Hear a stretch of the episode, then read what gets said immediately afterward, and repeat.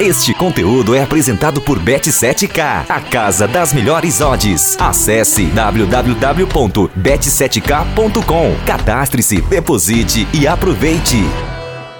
Salve, salve fanático por futebol, eu sou o Nilson Júnior, chegando por aqui nas plataformas de áudio da Melhor do Futebol para falar é, sobre essa rodada 9 do Campeonato Brasileiro. Vamos juntos então para destacar o que foi então essa essa rodada nova. A gente começa falando é, do jogo que fechou a rodada, Vasco e Flamengo.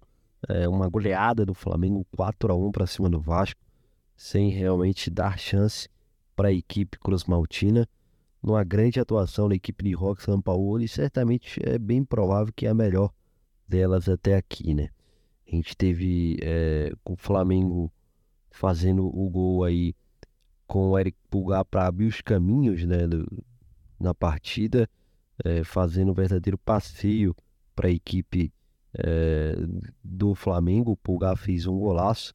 O Gerson fez logo em seguida, dois minutos depois, né, esse gol do Pulgar marcado aos 13. E aí, três minutinhos depois, ao 16, o Gerson fez aí de cabeça e fez o 2 a 0, né? Então ficou numa situação muito favorável para a equipe é, do, do Flamengo logo de partida aí no jogo. É, ainda deu tempo aí para ainda na primeira etapa nós tivemos mais dois gols no jogo, né? O, o Pedro marcando é, e também o, o, gol marcado aí pelo pelo Ayrton Lucas, né? Todos os, os gols aí, portanto, acabou, acaba, do Flamengo pelo menos acabaram aí sendo sendo marcados é, na, na primeira etapa, 4 a 0 aí, firmado no placar.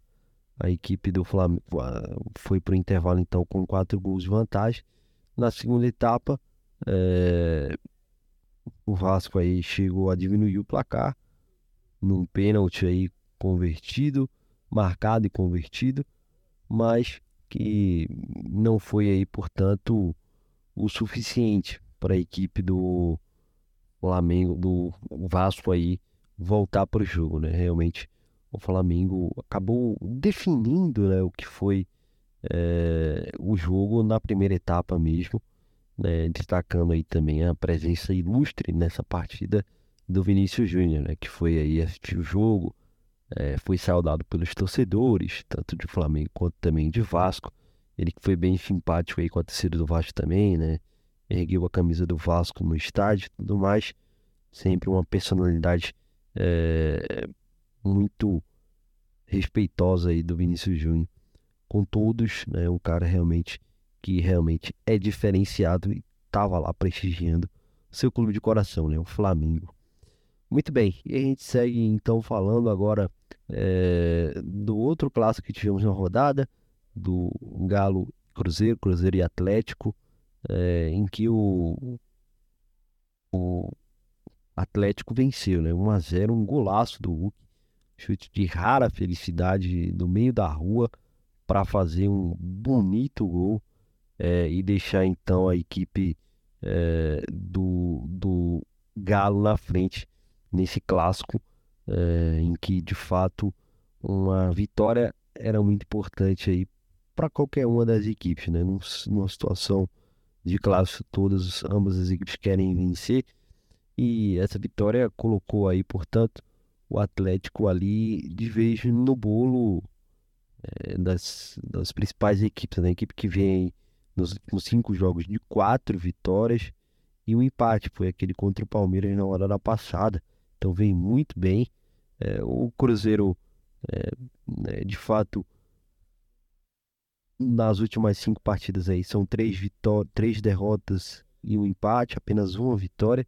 Então deu uma queda aí de rendimento significativa, mas o time está lá no meio da tabela ainda e, e, de fato uma situação um pouco mais confortável até nesse início de campeonato quanto à questão do rebaixamento. É né? uma equipe que realmente tem um elenco aí para ficar na zona intermediária da tabela, é, no máximo, não, não perceba aí que seja uma equipe que vá realmente brigar por uma vaga na Libertadores, por exemplo, mas que pode fazer no campeonato aí é, muito equilibrado para que não sofra aí com questões de possibilidade de queda, né? Então vamos ver o trabalho do, do Pepa é, começou muito bem com essa eliminação da, da Copa do Brasil e mais resultados um pouco negativos aí no Brasileirão dá uma oscilada, mas isso é normal de qualquer início de trabalho, é, de qualquer início aí é, de treinador em uma equipe. É normal que tenha esses momentos aí de instabilidade. É, é importante, na verdade, responder bem a esses momentos. Vamos ver se tem essa capacidade é, a equipe do Cruzeiro. Bom, também tivemos o clássico nordestino, sem muitas emoções, não tivemos gols, né? Acabou ficando aí no placar é, de 0 a 0 para Fortaleza e Bahia, esse jogo que acabou aí abrindo a, a rodada, né? E realmente Fortaleza aí com esse empate a, acabou aí chegando aos 14 pontos, ficou ali mais próximo do G4, enquanto o Bahia fica perto do Z4, né, no exato oposto. Tem apenas aí é, 8 pontos vai, vai ficando aí na, nessa parte de baixo da tabela. O placar aí realmente é, em 0 a 0 um jogo aí é, de poucas emoções. É, tínhamos também aí um bom duelo interestadual né, entre Grêmio e São Paulo. Um grande jogo, o primeiro tempo que a equipe do São Paulo começou muito bem, acabou abrindo o placar, mas o Grêmio soube responder muito bem ao tricolor paulista, né? Então, é, o tricolor gaúcho é, conseguiu aí se reencontrar no jogo, chegar ao gol de empate, é, ainda na, na, na, primeira etapa, né? E, e, no, no segundo tempo aí teve competência suficiente para fazer a virada, né? E, enfim, o Reinaldo aí sendo um personagem importante é, no jogo. Ele fez o gol aí da vitória, um belo gol com a participação aí do Soares. É, então, de fato, o, o Grêmio aí, portanto, se colocando numa situação bem interessante nesse, se no, nessa nova parte da, do campeonato. Dos últimos cinco jogos, apenas uma derrota. São um empate quatro, e três vitórias seguidas. Então, realmente, uma corrida muito interessante. 17 pontos somados e a quarta colocação para a equipe de Renato Gaúcho. O São Paulo, apesar da derrota, é um time que realmente aí é, vem bem também, mas experimenta aí a sua primeira derrota aí nos últimos é, quatro jogos, pelo menos aí, cinco jogos, né? Aí essa primeira derrota, os outros dois jogos vinha de duas vitórias e dois empates. Então experimenta aí a, a derrota depois de um tempo. Inclusive a primeira derrota em Campeonato Brasileiro do Dorivalzinho sob o comando de São Paulo. Né? O São Paulo já havia perdido na, na Copa do Brasil para São Paulo, onde passou sufoco aí para se classificar. Novamente, é, experimentou a derrota agora pelo Campeonato Brasileiro. É, muito bem. E agora, é, falando de outros jogos, a gente destaca para você também a derrota do Corinthians né, contra o América Mineiro. 2 a 0 no Independência. O Corinthians que segue ali naquela parte de baixo da tabela, na 16 colocação com 8 pontos. Então tá ali na, na última no último lugar fora do Z4, na última colocação fora do Z4, 16 é, a um ponto apenas a diferença para o Goiás, que é o primeiro dentro da zona. O América que também está dentro da zona de rebaixamento. É, também tem 7 pontos, venceu aí esse duelo direto, vamos dizer assim, nesse, nesse momento do campeonato, pelo menos. 2 a 0 uma vitória muito importante para o América.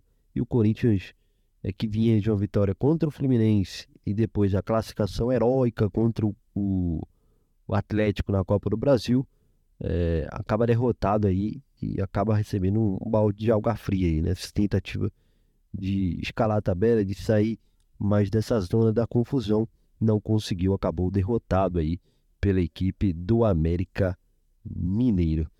Bom, é, também tivemos a vitória do Fluminense sobre o Red Bull Bragantino, Fluminense que vinha aí numa uma sequência de duas derrotas, É, também acabou eliminado aí da Copa do Brasil e, enfim, precisava dar uma resposta e deu ao seu torcedor.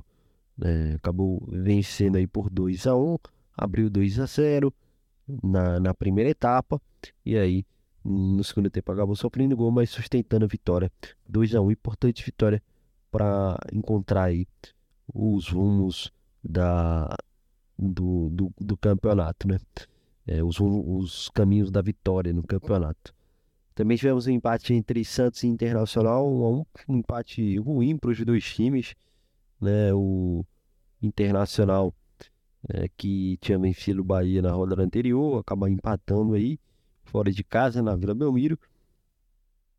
Não pode ser um dos piores dos resultados, mas acaba atrapalhando aí essa tentativa de recuperação. Vinha de três derrotas, aí venceu o Bahia, agora empata, interrompe aí tentativa de tentar talvez dar uma sequência de, de resultados bons. Já o Santos é, também continuando a sua oficina de oscilar muito, né? É, mais um empate, tinha perdido na rodada anterior, agora empata. É uma equipe que realmente oscila muito, não só no brasileiro, mas na temporada como um todo, né?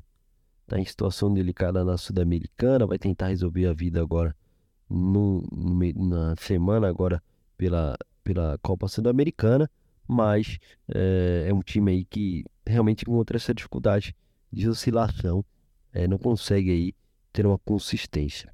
E agora para falar é, dos líderes, né, dos primeiro e segundo colocado, falando primeiro do Botafogo, que acabou aí experimentando sua segunda derrota fora de casa, já havia perdido para o Goiás na Serrinha e nesse final de semana acabou sendo derrotado pelo Atlético Paranaense na Arena da Baixada 1 a 0 numa, numa atuação fraca aí da equipe do Botafogo, em que o Atlético Paranaense de fato mereceu a vitória e se reencontrou com a vitória depois de ter perdido também em casa para o Grêmio.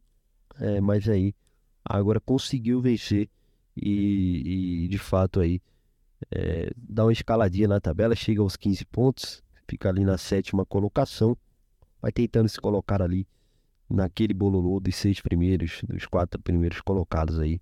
A diferença para o quarto, que é o Grêmio, é de, de, apenas dois pontos, então tá ali naquele bolo.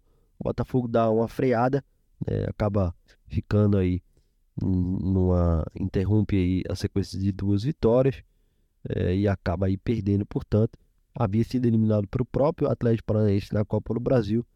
Então, um momento aí de baixa da equipe do Botafogo, mas já na meio de semana aí pela Sul-Americana precisa dar uma resposta também, obviamente, na próxima rodada do Brasileirão.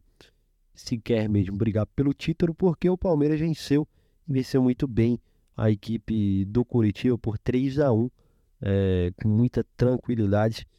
Chegou aí, portanto, a somar mais três pontos e encostar no, no, no, Botafogo, né? Que fica aí com 21, Botafogo, o Palmeiras tem 19 e agora a dois pontos do líder é, Botafogo. É realmente a equipe mais consistente aí do futebol brasileiro. Não à toa tá na cola aí do Botafogo, que teve um início, queira ou não, tão positivo, né? De de apenas é, duas derrotas em, em, nove jogos. Né? O Palmeiras que também é o único invicto, né? não perdeu no campeonato. Impressionante. Em nove jogos são cinco vitórias e quatro empates. E aí vinha de três empates, é, que geralmente o torcedor não está muito bem acostumado. Palmeiras, né? E agora volta, enfim, a vencer. E vence bem o Curitiba 3 a 1 para encostar de vez na liderança do campeonato. Esses são os destaques da rodada 9. Agradeço seu prestígio. Valeu demais e até a próxima.